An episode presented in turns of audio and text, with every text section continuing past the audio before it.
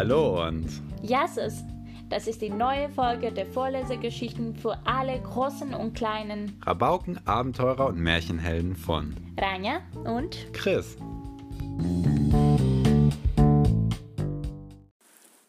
Die kleine Winterraube. So, und was machen wir jetzt? fragte das Eichhörnchen voller Tangendrang. Ich schätze, wir müssen den kleinen Siebenschläfer ins Bett bringen. Guck doch mal, wie müde er aussieht, bemerkte die Hasemaus. Der kleine Siebenschläfer dürfte auf dem Baumstamm Platz nehmen und die Tiere zogen ihn abwechselnd durch den Schnee Richtung Höhle.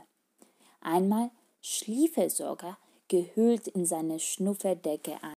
Nur ganz kurz, dann rief er wieder Schneller, schneller, und die Tiere zogen ihn so schnell sie könnten durch den Schnee. Auf einmal hörten sie ein Schluchzen. Es klang sehr verzweifelt. Hört doch mal, flüsterte der Igel und blieb stehen. Nun lauschten alle dem Weinen. Es kommt aus diese Richtung, stellte der kleine Siebenschläfer fest und deutete nach rechts. Mit leisen Schritten folgten sie dem Schluchzen und kamen schließlich vor einem Baum zum Stehen, auf dessen Ast eine Raupe saß. Sie zitterte am ganzen Körper. Was ist denn mit dir? fragte die Haselmaus vorsichtig, denn sie wollte die kleine Raupe nicht erschrecken. Ich friere so schrecklich, schluchzte sie. Kein Wunder, sagte das Eichhörnchen, Du hast ja auch kein Fell, das dich wärmt. Eigentlich sollte ich mich längst verpuppt haben. Aber ich wollte den Schnee sehen oder da hab ich wohl zu lange gedrötelt, seufzte die kleine Raupe und zitterte ohne Unterlass. Oje, oje, rief die Hasemaus, wir müssen ihr helfen, sonst erfriert sie noch. Ich werde dich wärmen, sagte das Eichhörnchen zur Raupe und leckte sie in seinen buschigen Schwanz. Besser? fragte es. Die Raupe klapperte mit den Zähnen und nickte schwach. Wir müssen einen Platz für sie finden, wo sie den Winter überstehen kann, sagte die Fledermaus. Genau, und vorher müssen wir sie irgendwie verpuppen, schlug der kleine Siebenschläfer vor. Hä? fragte die Hasemaus. Na ja, also diese Art von Raupen sollten sich doch über den Winter verpuppen, damit sie es warm und gemütlich haben und im Frühling aus irgendeinem wunderschöner Schmetterling werden kann, erklärte der kleine Siebenschläfer. Die Raupe nickte zustimmend. So ist es, sagte sie schwach. Also gut, Ihr lauft los und sucht nach Dingen, die wir um die Raupe wickeln können.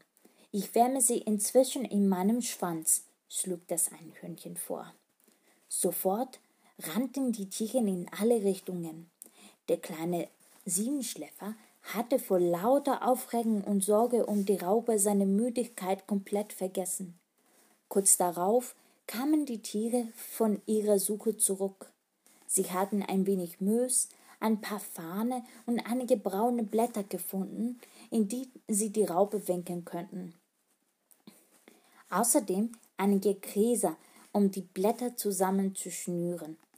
So lag die Raupe schon mal gemütlich in einem Blättermuskokon. Geht's dir jetzt besser? fragten die Tiere. Aus dem Kokon kam ein glücklicher Seufzer. Ja, danke. Hier ist so mühlich warm. Dann brauchen wir nur noch einen sicheren Platz, an dem die Raupe mit am Kokon friedlich und ungestört auf den Frühling warten kann, sagte die Fledermaus. Das Eichhörnchen überreichte dem kleinen Siebenschläfer vorsichtig die Raupe im Kokon, dieser setzte sich wieder auf den Baumstamm. Hinter ihm die Hasemaus und die Schnecke.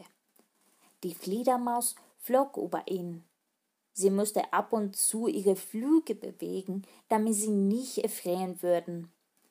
Und schon zogen das Eichhörnchen und der Igel die Tiere durch den Wald. Wir beide sind stark, sagte das Eichhörnchen. Wir können euch alle ziehen.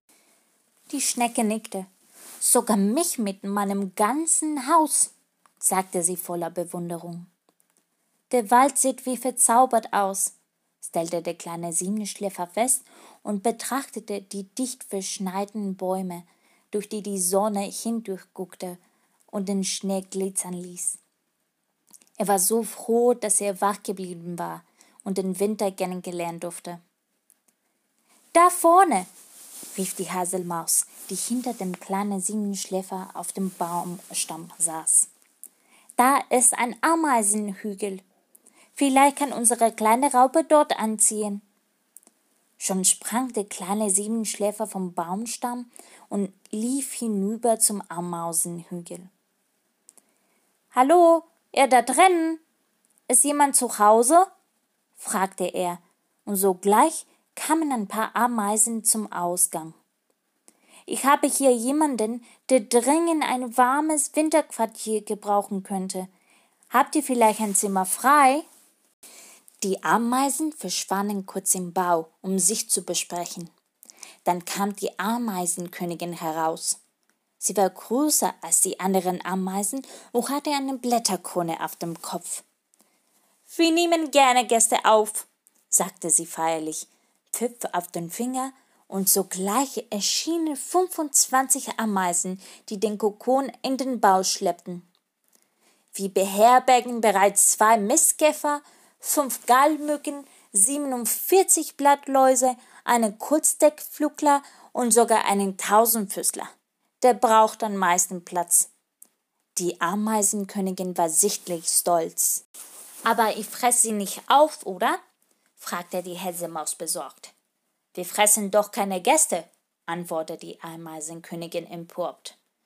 Unsere Hotel zu Rottenameise ist im Winter für alle Insekten geöffnet. Aber nun muss ich mich um den Nachwuchs kümmern. Die Kleinen fressen mir noch mal die Körner vom Kopf. Die Ameisenkönigin verabschiedete sich und verschwand im Bau. Auf Wiedersehen, kleine Raupe. Ich wünsch dir eine schöne Verpuppung, sagte der kleine Siebenschläfer und winkte ihr zum Abschied.